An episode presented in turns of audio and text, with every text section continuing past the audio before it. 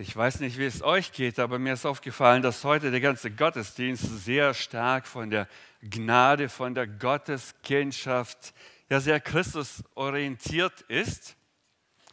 Und so, ging, so muss es Paulus gegangen sein, als er die, seine erste Reise gemacht hatte. Ja, das sieht man in der roten Farbe.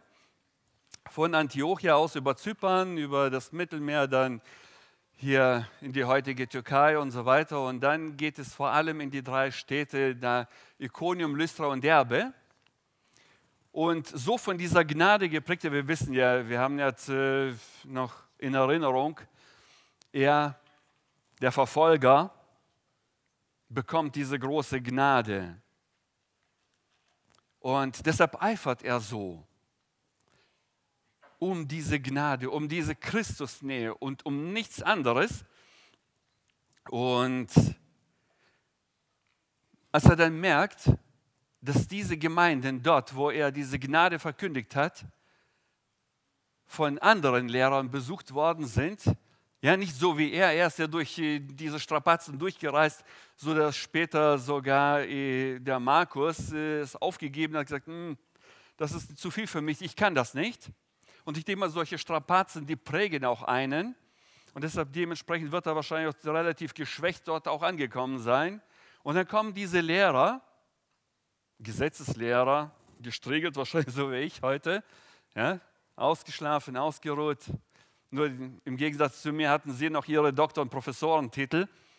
Es waren Gesetzeslehrer, die die Schrift auswendig durch und durch kannten. Und die kommen dann auch eben in diese Städte und sagen, ihr müsst noch das Gesetz einhalten? Und die Galater, jo, machen wir. Ja, der Apostel Paulus, ja, war ein ganz netter Kerl, so ein Reiseprediger, ist völlig in Ordnung, aber ja, Apostel Paulus kriegt das mit und er schreibt einen Brief an die Galater und er erinnert sie auch, dass er in Schwachheit da gewesen ist. Ich greife etwas vor, Später schreibt er in den weiteren Kapiteln, meine Kinder, um die ich noch einmal Geburtswehen leide, bis Christus in euch Gestalt gewinnt. Wie gerne wollte ich jetzt bei euch sein und in einem anderen Ton zu euch reden, denn ich weiß nicht, wo ich dran mit euch bin. Apostel Paulus ist am Verzweifeln und in dieser Verzweiflung ungefähr schreibt er diesen Brief wieder von, von dieser Gnade von Christus, von der Gotteskindschaft, was wir heute auch schon gehört haben. Und Jetzt fängt er diesen Brief so an, dass er sich auch rechtfertigen muss, wer er eigentlich ist.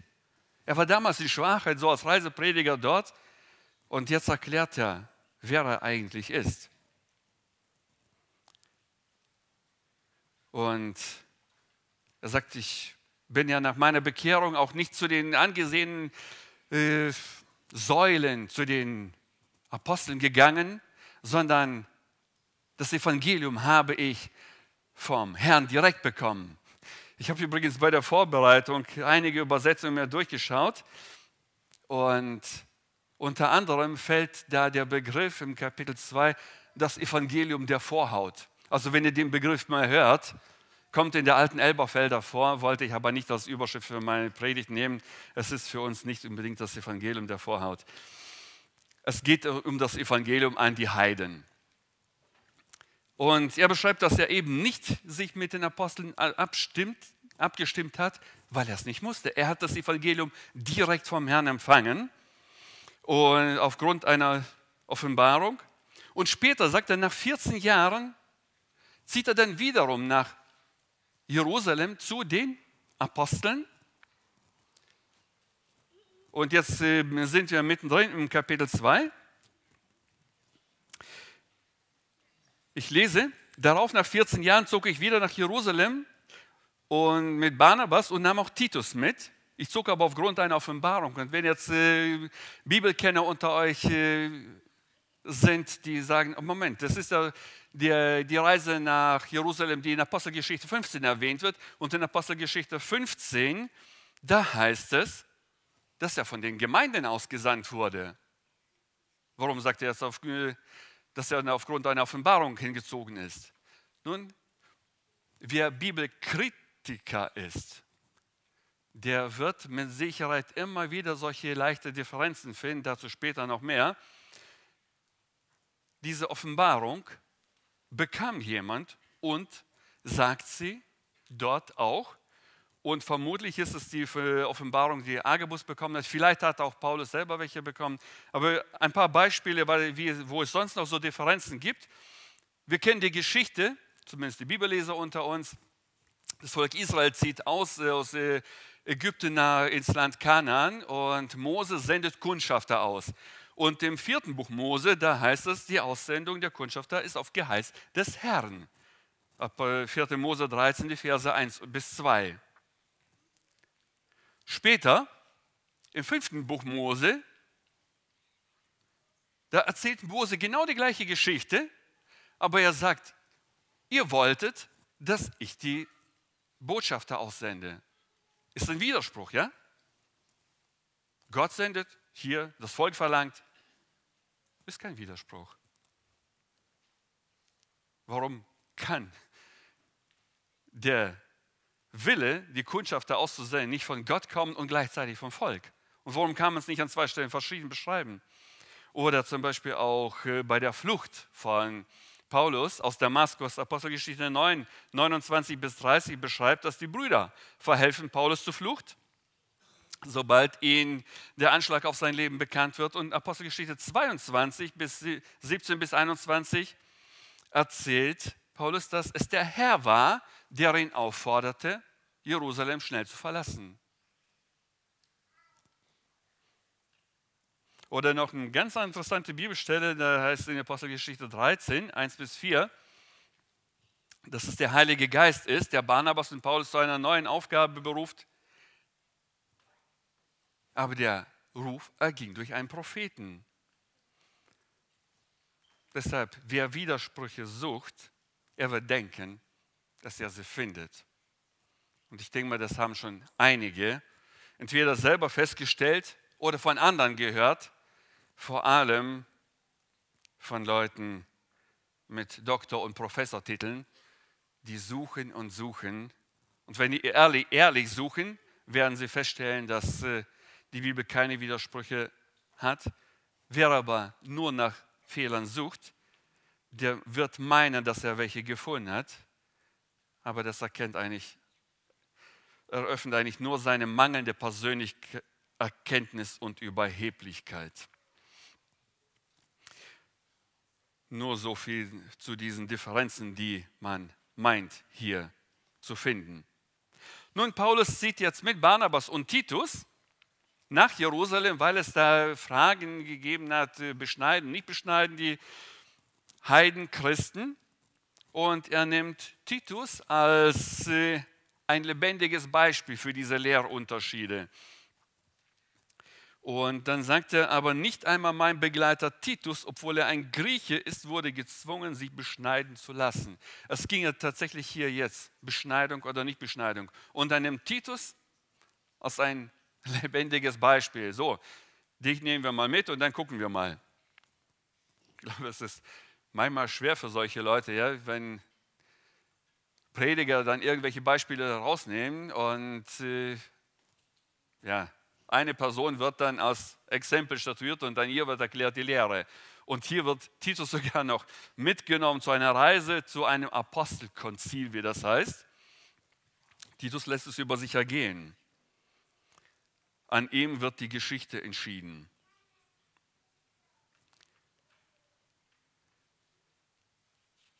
Was aber die eingeschlichenen falschen Brüder betrifft, die sich hereingedrängt hatten, um unsere Freiheit auszukundschaften, die wir in Christus haben, damit sie unter, uns unterjochen könnten, denen gaben wir auch nicht eine Stunde nach, dass wir uns ihnen unterworfen hätten, damit die Wahrheit des Evangeliums bei euch bestehen bliebe. Wie gesagt, Paulus als ein Reiseprediger hat in diesen Gemeinden in Galatien das Evangelium, das reine Evangelium, das, die gesunde Lehre hat er dort gepredigt. Und dann kamen die Gelehrten und sagen, ihr müsst euch jetzt beschneiden lassen. Und da stellt sich die Frage, ist es so, ist es nicht so? In der Zwischenzeit sind 14 Jahre vergangen. 14 Jahre sind eine lange Zeit. Da können, da können eigentlich ganz große Lehrunterschiede entstehen.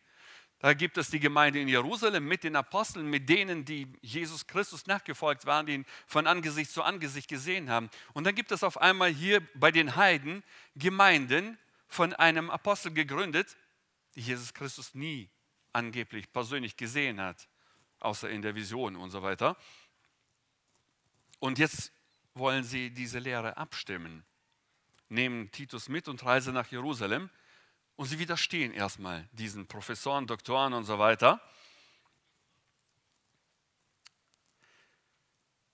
Und wir wissen aus der Apostelgeschichte, wenn wir dann äh, diesen Diskurs betrachten, das wäre jetzt ein anderes Thema, dass denen nichts auferlegt wird.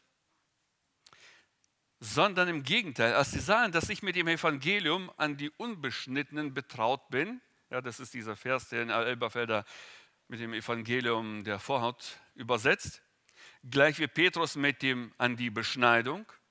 Denn der, welcher in Petrus kräftig wirkte zum Aposteldienst unter der Beschneidung, der wirkt auch in mir kräftig für die Heiden.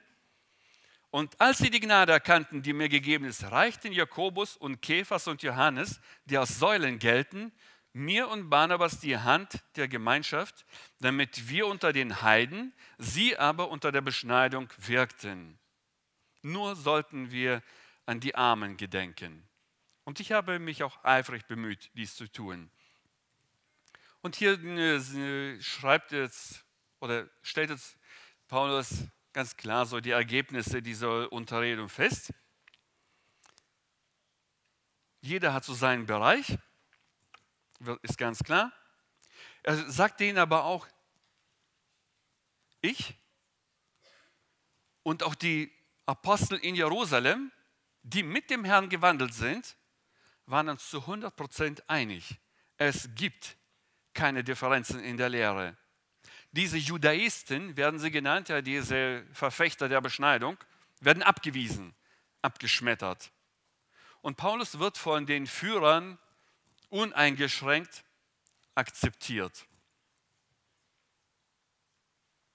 Vor allem das Halten des Gesetzes und die Beschneidung wird abgewiesen. Und er erzählt weiter, was danach geschah. Er schreibt immer noch an die Galater und erklärt ihnen, was eigentlich es mit dieser Frage alles auf sich hat. Weil die Galater Gemeinde, die waren ja nach wie vor dort, wo sie sind, ja, in der heutigen Türkei, damals in Galatien.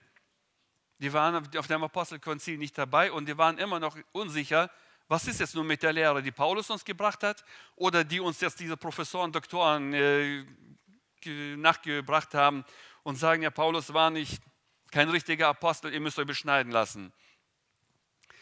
Paulus fährt weiter fort mit der Erzählung an die Galater und sagt danach, als aber Petrus nach Antiochia kam, widerstand ich ihm ins Angesicht, denn er war im Unrecht. Bevor nämlich etliche von Jakobus kamen, aß er mit den Heiden. Ja, von Jakobus, also aus Jerusalem. Als sie aber kamen, zog er sich zurück und sonderte sich ab, weil er die aus der Beschneidung fürchtete. Und auch die übrigen Juden heuchelten mit ihm, so dass selbst Barnabas von ihrer Heuchelei fortgerissen wurde. Als ich aber sah, dass sie nicht richtig wandelten nach der Wahrheit des Evangeliums, sprach ich zu Petrus vor allen, wenn du, der du ein Jude bist, heidnisch lebst und nicht jüdisch. Was zwingst du die Heiden jüdisch zu leben? Das ist ein Ereignis, das in der Bibel so einmalig ist. Und ich denke mal, das ist eigentlich sogar in der Kirchengeschichte einmalig. Es gibt hier den Apostel Paulus, das Evangelium an die Heiden, Petrus, das Evangelium an die Juden, Beschneidung, nicht Beschneidung, Gesetz, nicht Gesetz, und jetzt ist gerade offensichtlich diese Einigkeit gesetzt worden, wobei wir, wenn jemand die NGÜ liest, könnte es sogar sein, dass diese Situation davor war. Es ist jetzt je nach Übersetzung etwas äh, unterschiedlich zu verstehen, spielt aber auch eigentlich keine Rolle. Es geht darum, dass es diesen Diskus gab. Petrus kommt nach Antiochia Ja, sie, sie haben sich in Jerusalem getroffen. Wer noch die Karte vor Augen hat, das war im Süden. Die nächste Reise ging, äh, die, die Reisen des Apostels Paulus, die erste, die ging von Antiochia aus, dann kam er nach Jerusalem und dann reiste er wieder von Jerusalem aus und wieder nach Antiochia. Offensichtlich haben die sich dort mit Petrus getroffen nochmal. In der Zwischenzeit, während Paulus nicht da war, ist Petrus mit den Heiden. Ist doch völlig in Ordnung.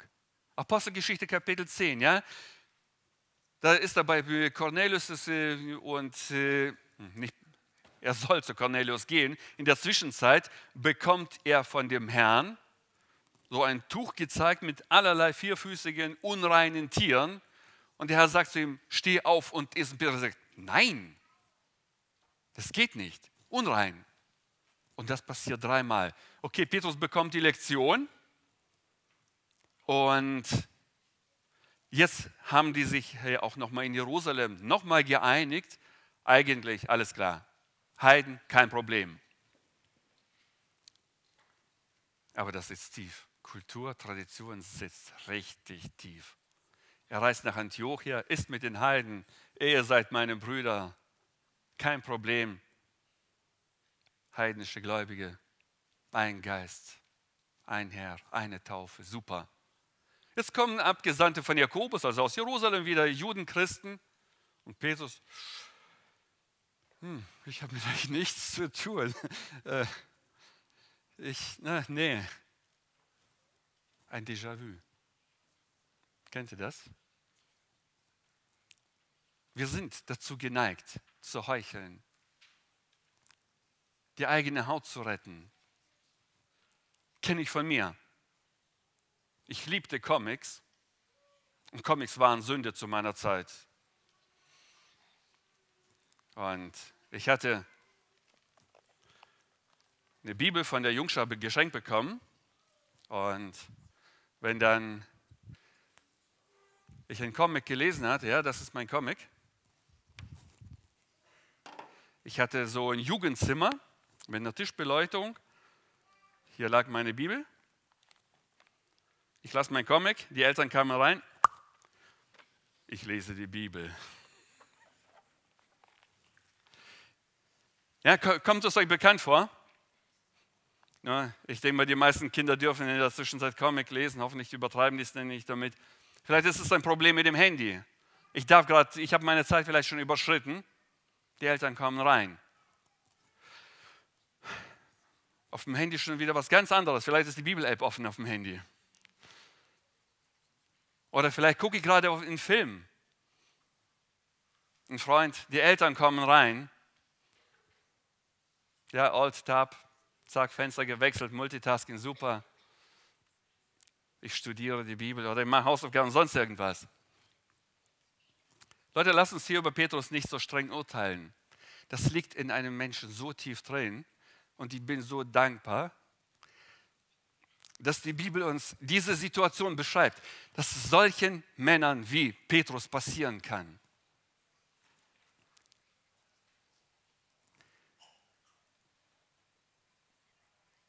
Und hier wird aber es auf eine schnelle, wenn auch auf eine schmerzliche Art und Weise geregelt. Eiferer für das Gesetz sind gekommen und Petrus wusste es. Und ja, bevor er sich da in Schwierigkeiten begibt, aus Liebe zieht er sich, um Friedens willen zieht er sich vielleicht von den Heiden zurück. Aus Angst heißt es da.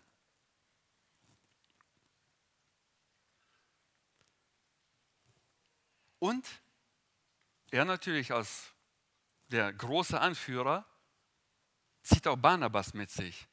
Paulus ist mit Barnabas angereist, gerade eben aus den Gemeinden in Galatien mit Barnabas angereist, Fragen geklärt.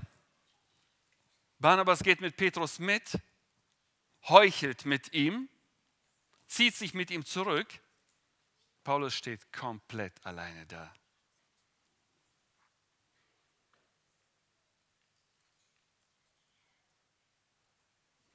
Und Paulus merkt, das geht hier nicht um eine Kleinigkeit. Wenn wir das hier so stehen lassen, Es gibt einen Bruch in der Christenheit.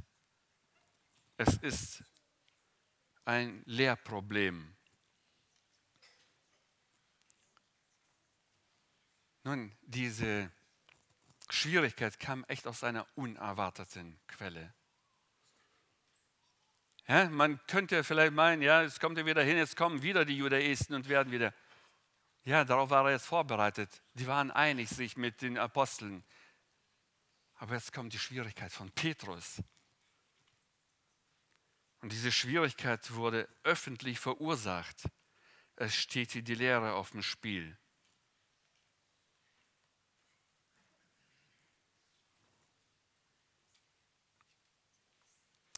Nun, wir leben in einer Zeit der Kompromisse. Wie würden wir in so einem Fall handeln? Zusammenstöße müssen unter allen Umständen vermieden werden. Aber hier geht es um das Evangelium und Paulus handelt hier furchtlos. Und da spielt es auch gar, kein, gar keine Rolle, welchen Rang, welchen Titel Petrus hat. Und eigentlich ging es ja in, Antioch, äh, in Antiochien und auch in den Gemeinden in Galatien gar nicht um Speisegebote. Es ging eigentlich nur, es ging um die Beschneidung. Aber Paulus erkannte ganz klar,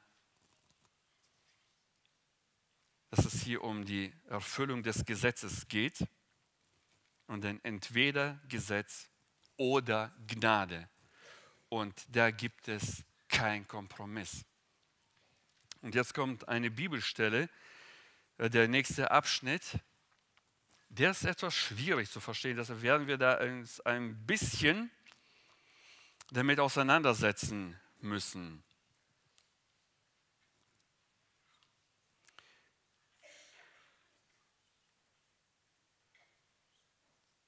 Dazu vielleicht noch mal etwas zurück. Ich habe ein Zitat gefunden von dem Theologen Kohl. Er schreibt, wenn wir versuchen, den Charakter des Barnabas zu erfassen, Barnabas ist für uns immer so ein Tröster, ein liebevoller Mensch, dann dürfen wir diesen Vorfall nicht vergessen. Er offenbart die Anfälligkeit für theologische Kompromisse, die notorische Sünde liebevoller Charaktere. Autsch. Er offenbart die Anfälligkeit für theologische Kompromisse, die notorische Sünde liebevoller Charaktere. Für Barnabas war es zweifelsohne eine Sache der Liebe. Er wollte den Brüdern in Jerusalem keine Schmerzen bereiten. Auf eine kurze Unterbrechung der Gemeinschaft mit den Brüdern aus den Nationen sollte es da nicht ankommen. Sobald die Abgesandten von Jerusalem wieder zurückgekehrt waren, konnte man die gewöhnlichen Beziehungen wieder aufnehmen. War das nicht ein kleines Opfer zur Erhaltung des Friedens?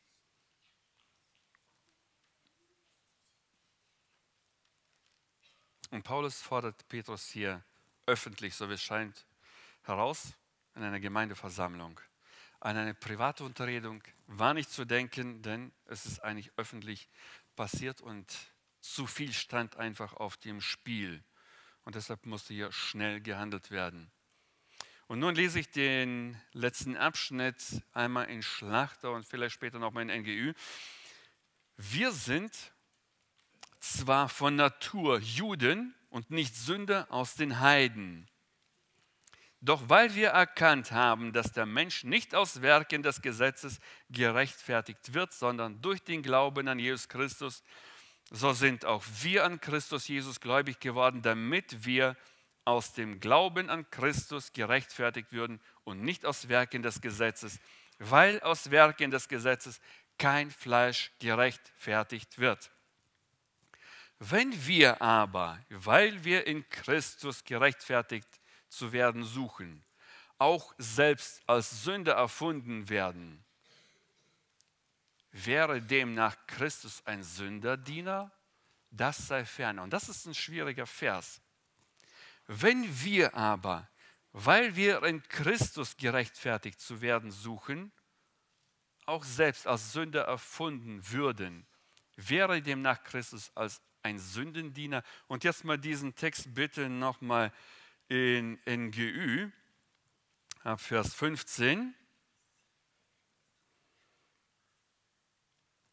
Es stimmt, unsere Herkunft nach sind wir Juden. Wir sind keine Sünder wie die Menschen heidnischer Abstammung. Aber wir wissen jetzt, dass der Mensch nicht durch das Befolgen von Gesetzesvorschriften für gerecht erklärt wird, sondern nur durch den Glauben an Jesus Christus. Das haben wir nicht in der, in der Gebetseinleitung ausführlich gehört, ja, durch die Adoption, durch Gnade. Und darum haben auch wir unser Vertrauen auf Jesus Christus gesetzt, denn wir möchten vor Gott bestehen können. Und das ist, wie gesagt, nur auf der Grundlage des Glaubens an Christus möglich nicht auf der Grundlage des Gesetz, der Gesetzeserfüllung. Niemand steht durch das Befolgen von Gesetzesvorschriften vor Gott gerecht da. Gerade unser Bestreben, durch die Verbindung mit Christus für gerecht erklärt zu werden, macht also deutlich, dass wir Juden genauso Sünder sind wie alle anderen Menschen. Bedeutet das dann, dass Christus im Dienst der Sünde steht? Niemals. Vielmehr bin ich es, der sich schuldig macht, und zwar dann, wenn ich das, was ich niedergerissen habe, wieder aufbaue. Denn damit erkläre ich das Niederreißen nachträglich für falsch und erweise mich selbst als ein Gesetzesübertreter. So, kompliziert, ne? Sehe ich ein. Also ich habe es mehrfach durchgelesen, ich habe es schon sehr oft gelesen und das ist immer noch ein bisschen kompliziert. So, zurück zu den Galatern, zurück nach Jerusalem. Die Galater haben die Gnade bekommen durch den Glauben an Jesus Christus. Sie waren adoptiert. Sie waren Gottes Kinder. Sie waren errettete Sünder. Fertig. Jetzt, ja, errettet durch Christus. Oder was kann man noch dazu sagen? Christus hat sie zu Gottes Kindern gemacht. Ohne Beschneidung, ohne Speisevorschriften, ohne Gesetzeseinhaltung. Jetzt kommen die Judaisten und sagen, ihr seid Sünder. Und dann sagt Paulus, äh, ich habe schon weitergeblättert, ne? Gerade unser Bestreben, durch die Verbindung mit Christus für gerecht erklärt zu werden, macht also deutlich, dass wir Juden genauso Sünder sind wie alle anderen Menschen. Also auch die Juden brauchen Christus und brauchen diese Gnade. Bedeutet das dann, dass Christus im Dienst der Sünde steht? Niemals. Vielmehr bin ich es, der sich schuldig macht, und zwar dann, wenn ich das, was ich niedergerissen habe, denn mit Christus durch die Gnade habe ich das alles jetzt niedergerissen. Ich brauche das nicht mehr. Und dann kommen die Judaisten und sagen, ihr müsst es wieder aufbauen. Und er sagt, dann seid ihr Sünder. Damit erkläre ich das Niederreißen nachträglich für falsch. Das heißt, ich erkläre die Errettung durch die Gnade, erkläre ich als falsch. Und damit erkläre ich Christus für Sünder. Ich erkläre durch mein Leben, wenn ich die Gesetze einhalten will, Christus für Sünder. Geht das bei euch in den Kopf rein? Das geht gar nicht. Also je länger ich über diesen Text gesessen habe, desto Wahnsinn. Denn wenn ich das, was ich niedergerissen habe, wieder aufbaue, so stelle ich mich selbst als Übertreter hin. Und bin ich aber durch das Gesetz, dem Gesetz gestorben, um für Gott zu leben.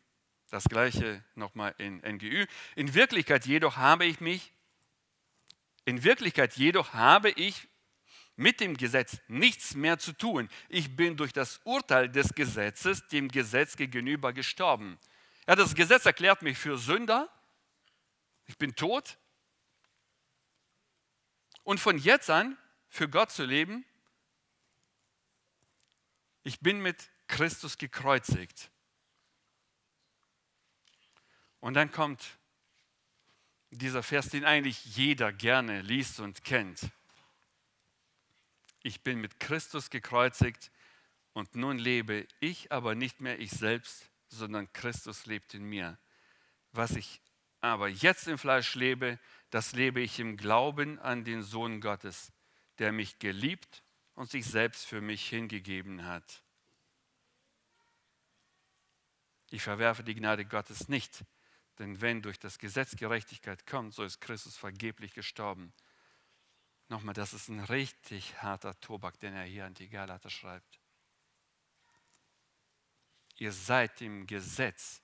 Und genauso auch die Judenchristen. Ihr seid dem Gesetz gestorben. Ihr könnt durch das Gesetz nicht gerettet werden. Und wenn jemand dazu kommt und sagt, ihr seid gerettet, aber nicht richtig, nicht ganz, das reicht noch nicht, dann sagen sie im gleichen Atemzug, dass Christus ein Sünder ist, dass seine Gnade nicht reicht. Und damit stellen sie sich über das Gesetz, über Christus, eigentlich über alles. Und, da, und das ist so fundamental, dass Paulus hier wirklich so hart durchgreift und so schreibt.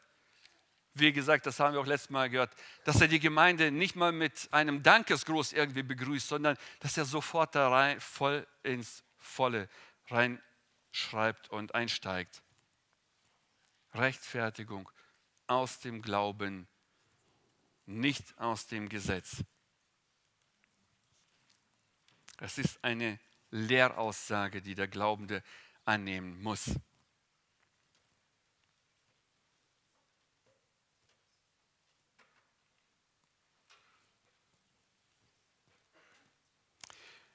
Ich möchte natürlich auch etwas vorgreifen, wenn jetzt äh, hier so einige da sind, die sagen, ja super, das Gesetz ist also weg, ich habe hab die Gnade, ich bin errettet, also mir kann nichts mehr passieren, vergesst es. Also, äh, Paulus hat da zum Glück den Galaterbrief am Stück geschrieben, auch weggeschickt.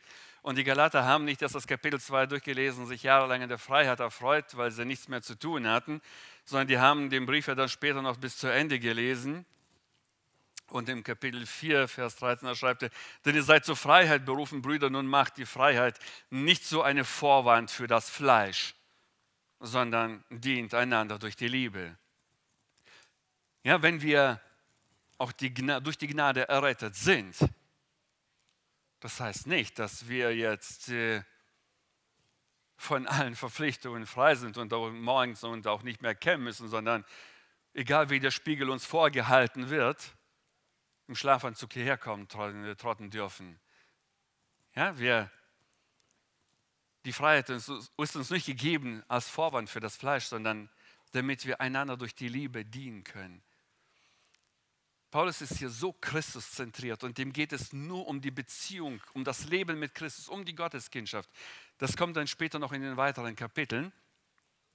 Aber hier in diesem Kapitel 2 will er erstmal diese Differenzen aufzeigen, welche es in der Meinung dann wohl gab zwischen den Judaisten und dann Paulus und Petrus und so weiter. Und dann sagt er, es gibt eigentlich keine, es gibt nur eine Errettung, es gibt nur eine Gnade und ihr seid auf dem richtigen Weg.